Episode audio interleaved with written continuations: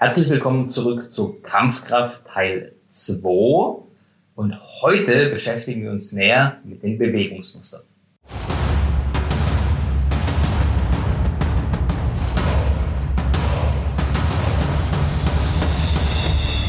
Herzlich willkommen auf dem Weg des Kriegers. Mein Name ist Michael Strauch und das hier ist Project Archangel. In diesem Podcast teilen meine Gäste und ich unsere Erfahrungen, Erlebnisse und Erkenntnisse, die wir auf diesem Weg gemacht haben. Mein Ziel ist es, euch bei der Steigerung eurer körperlichen Leistung, der Schärfung eurer mentalen Fähigkeiten und bei eurer spirituellen Entwicklung zu unterstützen und zu begleiten. Erinnern wir uns mal an den letzten Teil. Im ersten Teil haben wir uns damit beschäftigt, was denn funktionelles Training überhaupt heißt was Kampfkraft und Kampfwert sind und was für verschiedene Aspekte der Fitness es denn gibt. Heute unterhalten wir uns mal über mögliche Einteilung der Bewegungsmuster, denn wir haben ja festgehalten, wir wollen eigentlich im funktionellen Training eher Bewegungsmuster trainieren als individuelle Muskeln oder Muskelgruppen. Eine Methode, das einzuteilen, ist in Bewegungsebenen. Bewegungsebenen gibt es drei große. Das eine ist die Ebene, die euren Körper hier in der Nase teilt und praktisch nach vorne und hinten durch den Körper durchgeht. Das ist die sagittale Ebene.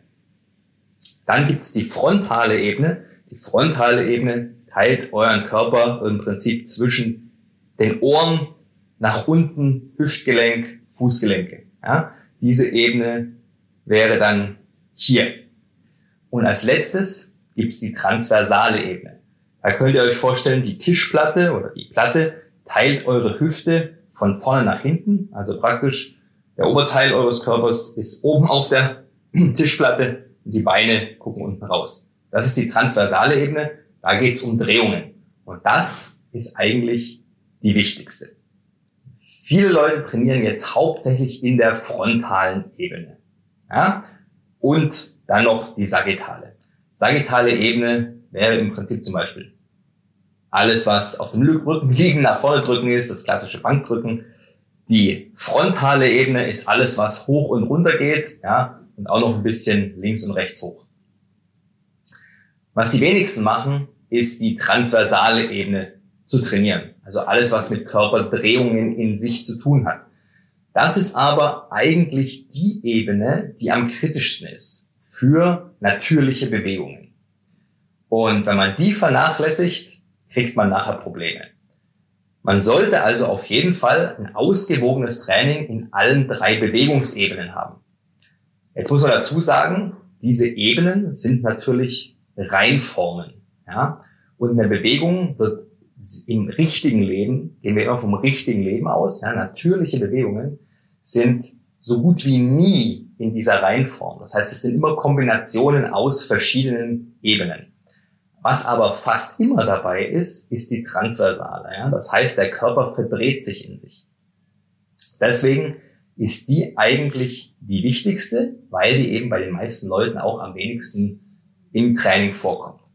Eine andere Möglichkeit, Bewegungen, Bewegungsmuster einzuteilen, das ist aber auch wieder ein vereinfachtes Schema, ist in natürliche Bewegungsmuster.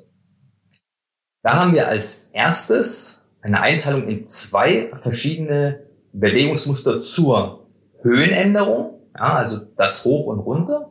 Und zwar gibt's einmal die Kniedominanten und einmal die Hüftdominanten.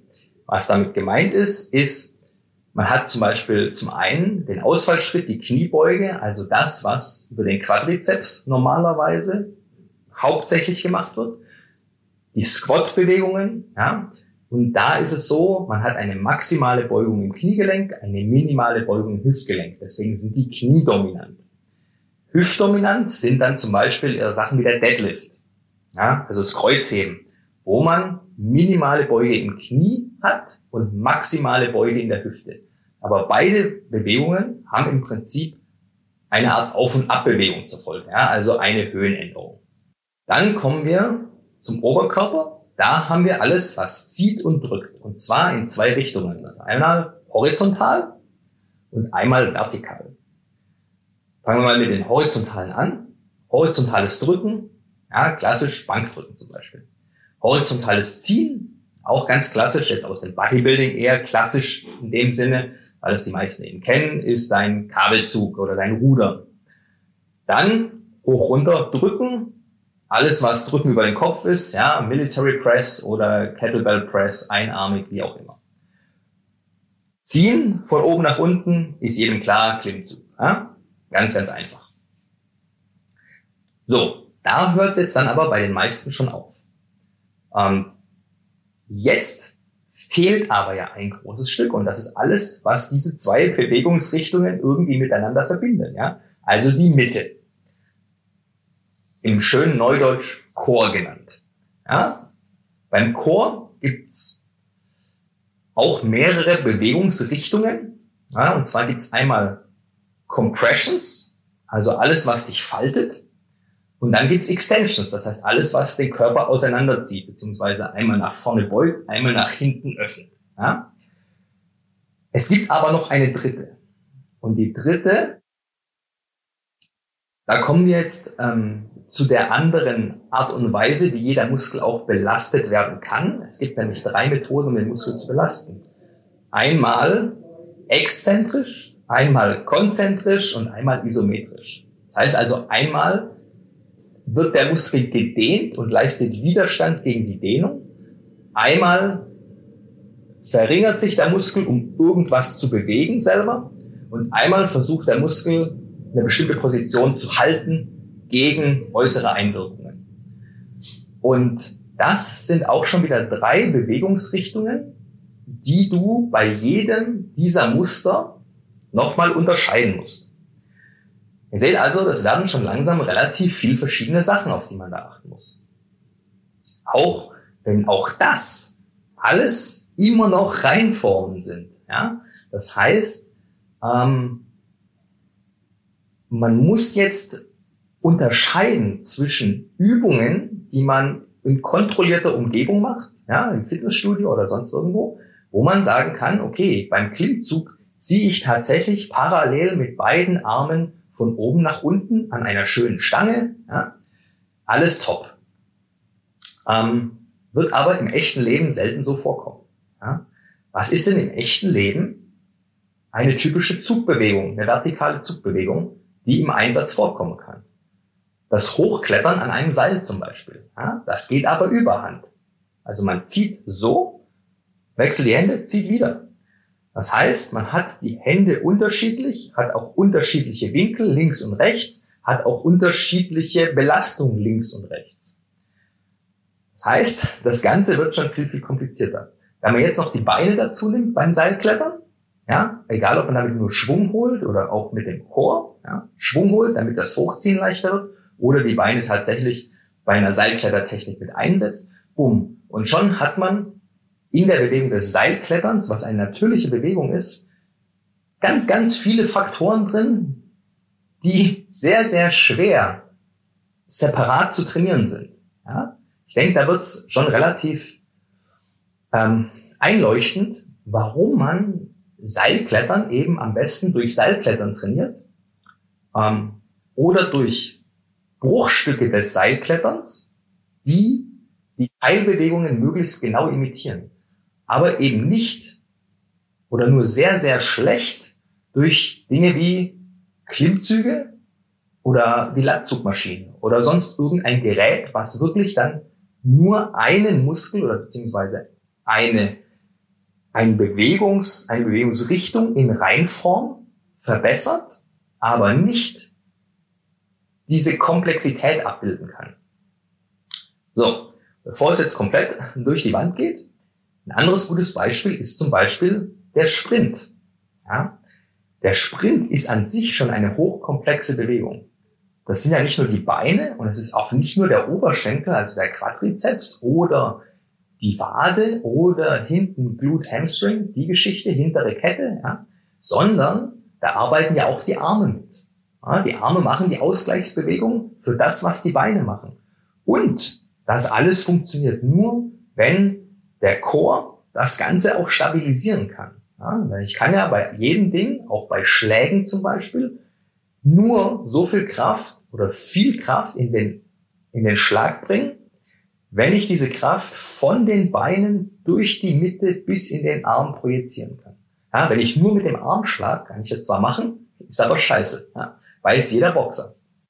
Jetzt kommt noch dazu, das habt ihr ja schon mal gemerkt, dass im echten Leben die meisten Bewegungen einseitig sind, also unilateral oder asymmetrisch.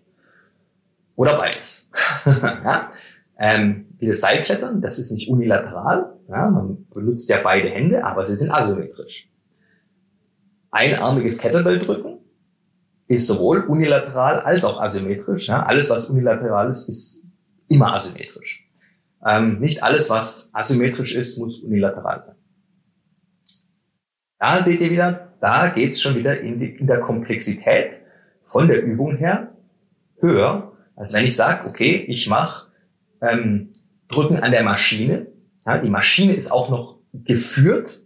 Das heißt, ich habe da eine geschlossene Kette, die auch noch geführt ist.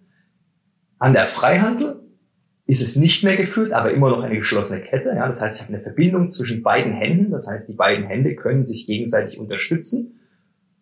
Wenn ich dann zwei Kurzhandel habe, dann wird ihr merken, auf einmal ist das Gewicht, das ihr drücken könnt, bei weitem nicht mehr das Gewicht im Gesamtgewicht, was ihr mit einer verbundenen Stange drücken könnt. Weil da ganz andere Stabilisations- und Koordinationsanforderungen dazukommen. Und im echten Leben ja, wenn wir funktionell trainieren wollen, müssen wir so trainieren, dass wir den Anforderungen im echten Leben eben auch gerecht werden. Das heißt, dass wir die möglichst genau abbilden. Und wie wir das am besten machen, darüber reden wir vielleicht das nächste Mal. Oder über was anderes. Also schauen, was im dritten Teil. Bis dahin, macht's gut, passt auf euch auf. Wir sehen uns. Wenn es euch bis hierhin gefallen hat, dann dürft ihr mir gerne ein 5-Sterne-Review dalassen den Kanal weiterempfehlen. Schaut auch gerne mal auf meinem YouTube-Kanal vorbei, Project Archangel. Ich bin auch auf Instagram, auch Project Archangel. Wenn ihr Fragen habt, könnt ihr mir an irgendeiner Stelle, wo es möglich ist, die Fragen gerne stellen. Ich versuche immer, die zu beantworten, soweit ich kann. Auf dem YouTube-Kanal findet ihr auch eine E-Mail-Adresse, also alles kein Problem. Ich hoffe, wir hören oder sehen uns dann beim nächsten Mal. Bis dahin immer dran denken, es geht nur um den Weg, und nicht um das Ziel. Macht's gut, haut rein.